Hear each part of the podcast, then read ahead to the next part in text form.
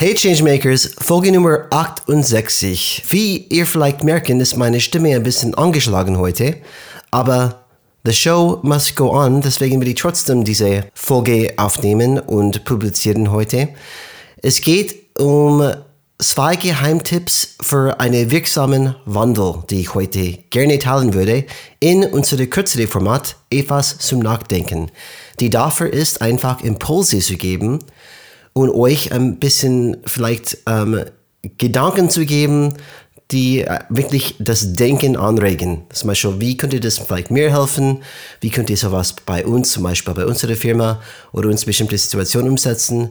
Ich freue mich wirklich. Äh, wie gesagt, es gibt zwei Tipps, die ich heute mit euch teilen möchte, die eigentlich nicht so offensichtlich, aber sehr effektiv sind. Der erste Tipp ist eine absolute Notwendigkeit für effektive Veränderung. Der zweite Tipp ist ein bisschen unkonventionell, aber er kann auch euch helfen, durch unbekannte Gewässer zu navigieren. Ich wünsche euch viel Spaß mit dieser Folge.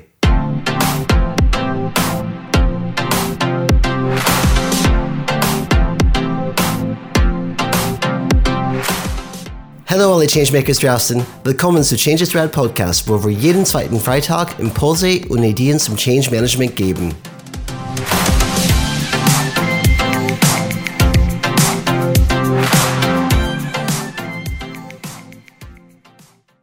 Ich bin auf zwei Ideen gestoßen, die ich sehr hilfreich finde, wenn wir darüber nachdenken, wie wir effektive und dauerhafte Veränderungen schaffen können.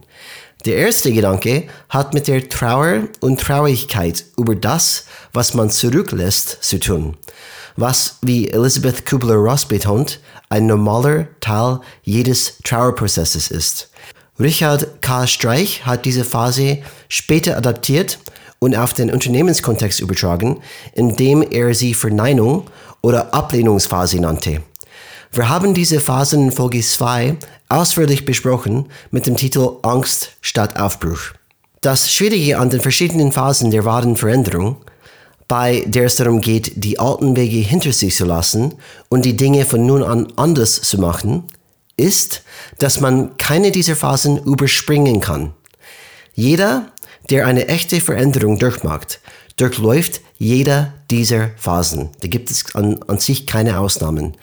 Manche Phasen durchlaufen die Menschen schneller als andere, aber sie gehen trotzdem durch jede dieser Phasen. Zur Erinnerung, diese Phasen, über die wir sprechen, sind Schock, Überraschung, das ist die erste Phase, zweite Phase, Verneinung, Ablehnung, dritte, rationale Einsicht, vierte, emotionale Akzeptanz. Phase 5, ausprobieren, lernen. Phase 6, Erkenntnis. Und Phase 7, Integration. Das bedeutet, ich muss nicht mehr daran denken, das umzusetzen. Das ist wirklich Teil für meine Handlung geworden. Es ist eine unbewusste Kompetenz geworden. Das heißt, erstmal eine bewusste Kompetenz, damit es wirklich bewusst umsetzen muss, aber irgendwann mache ich das so oft, dass es wirklich automatisch passiert. Das ist was für meine Integration, diese letzte Phase. Manche Menschen bleiben sogar in Phase 2 stecken. In was war Phase 2? Verneinung, Ablehnung. Und weil das wirklich eine Gefahr ist, dass Leute in diese Phase stecken bleiben, möchte ich mich zuerst auf diese Phase konzentrieren und hier kommt mein erster Tipp. Dieser erste Tipp stammt aus einem Buch, das ich diese Woche gelesen habe. Es heißt Follow Your North Star von Martha Beck. Sie sagt, dass du Veränderungen nicht erzwingen kannst, aber du kannst sie fordern. Sie spricht vor allem über den Trauerprozess und darüber, wie du diesen Prozess in deinem Leben oder in deinem Unternehmen als Teil des Veränderungsplans Raum geben kannst. Es ist wirklich wichtig, den Mitarbeitern das Handwerkzeug zu geben, um mit dem Verlust dessen, was war, umzugehen.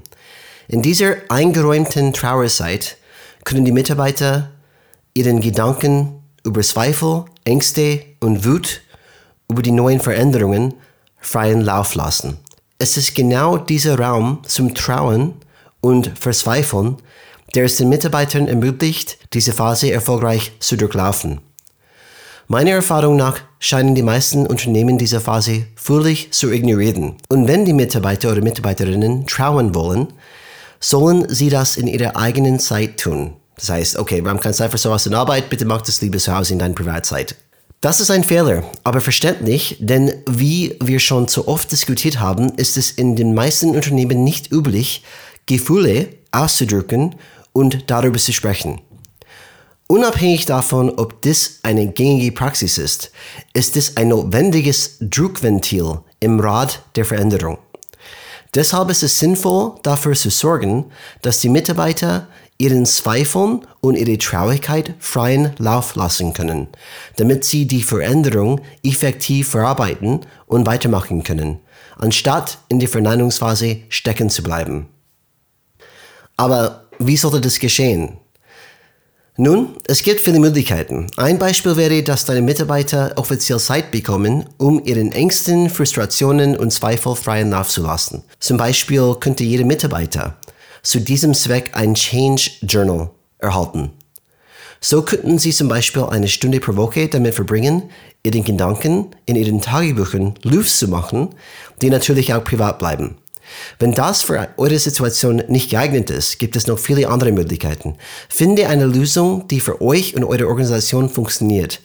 Wenn euch die Ideen ausgehen, ist es vielleicht eine gute Idee, eure Mitarbeiter oder Mitarbeiterinnen in die Ideenfindung einzubeziehen. Die Details, wie ihr das organisiert, sind tatsächlich wahrscheinlich zweitrangig. Was wirklich wichtig ist, ist, dass ihr euren Mitarbeitern Zeit und Raum gebt, damit sie sich damit auseinandersetzen und zur nächsten Phase der rationalen Einsicht gelangen können. So, ich glaube, das, das ist wirklich sehr wichtig zu merken.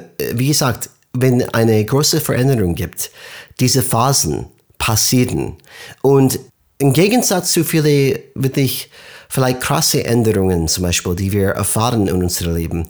Wirklich ein Lebensabschnitt, wo es wirklich kein Zurück gibt. Vielleicht habe ich gerade umgezogen, wo ich sage, okay, ich, ich bin zum Beispiel aus meiner persönlichen Biografie, wenn ich nach Amerika, nach Deutschland gekommen bin. Und natürlich möchte ich, dass alles sofort klappt. Das wird schon alles gleich klappen. Ich bin jetzt in Deutschland, ich bin jetzt Deutsch und das wird gleich klappen und so weiter. Aber tatsächlich bin ich durch alle diese Phasen durchgegangen und jede Phase braucht Zeit. Und in einer Firma, die Gefahr bei einer Firma ist, ist es, wenn zum Beispiel diese Change kommen sollte, das ist die Gefahr, weil der Mitarbeiter kann immer noch die alte Verhalten annehmen.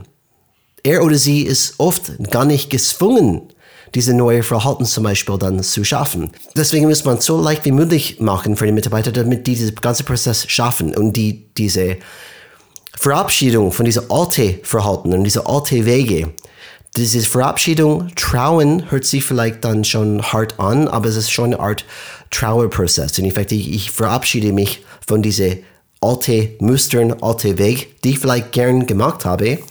Und dieser, Tra diese Trauer oder dieser Verabschiedungsprozess dauert ein bisschen. Und es ist eine Phase, die respektiert werden sollte und auf jeden Fall Raum bekommen sollte, damit die Mitarbeiter tatsächlich durch diese Phase 2, was Verneinung oder Ablehnung ist, durchkommen und nicht da hängen bleiben. So, mein zweiter Tipp stammt aus dem Buch Einfach beraten von Sonny Radatz. Der Tipp hier hat mit dem Thema Begleiten zu tun. Wenn du versuchst, dauerhafte und radikale Veränderungen in einem Unternehmen oder sogar privat vorzunehmen, wirst du oft mit deinen alten Verhaltensmustern konfrontiert, in Versuchung geführt oder zurückgezogen. Das Schwierige daran ist, dass alle deine Kollegen und Führungskräfte das Gleiche durchmachen und es wahrscheinlich keinen Mentor gibt, der dich anleitet und dich daran erinnert, was du tun solltest. Das heißt, diese neue Verhalten. Hier kommen unkonventionelle Methoden ins Spiel. Hast du Helden oder jemanden im Sinn, der den Wandel, den dein Unternehmen erreichen will, bereits lebt? Wenn ja, und selbst wenn du diese Person nicht kennst, kannst du dich von ihr bei deiner täglichen Arbeit begleiten lassen, indem du dir vorstellst, dass diese Person dich begleitet. Wenn du zum Beispiel in einer Situation bist, in der du nicht weißt, was du tun sollst, kannst du den Mentor, den du in Gedanken ausgewählt hast, um Rat fragen und du wirst überrascht sein, wie relevant ihr Rat sein wird. Das funktioniert, weil wir uns so von unseren derzeitigen Mustern und Gedanken lösen und uns eine andere Art und Weise vorstellen können, die Dinge zu tun. Das ist natürlich unkonventionell, aber du hast nichts zu verlieren. Probier es aus und schau, was passiert.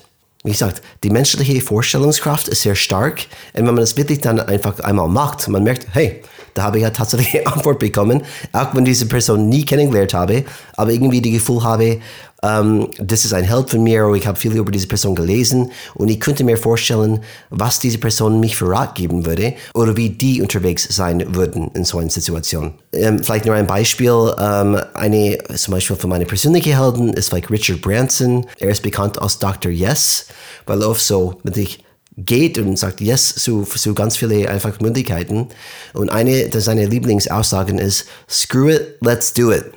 Und natürlich, wenn zum Beispiel ich so mal eine, eine, große Idee habe, und ich an Richard Branson, vielleicht würde so eine Aussage bei mir in meine Gedanken kommen, screw it, let's do it, wo ich vielleicht selbst nicht auf diese Gedanken kommen würde.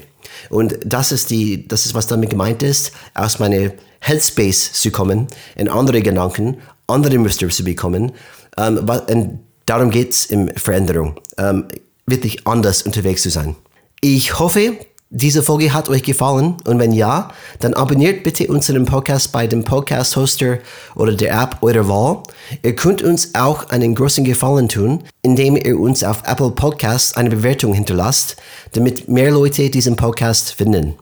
Wenn ihr Fragen oder Feedback habt, könnt ihr uns gerne über LinkedIn oder per E-Mail an kontakt.changesrad.de schreiben. Tut mir leid, dass meine Stimme heute angeschlagen ist, aber ich wollte trotzdem einfach diese Impulse rausbringen rechtzeitig diese Woche. Und ich hoffe, dass ihr ein schönes Wochenende haben, eine echt gute Woche nächste Woche. Probiert diese Tipps aus, vielleicht helfen die. Würde ich freuen, wenn ihr vielleicht mir Feedback geben, ob die ähm, geholfen haben. Ich freue mich auf die Feedback, die ich bekomme. Habt ein schönes Wochenende und denkt daran, Change is Rad.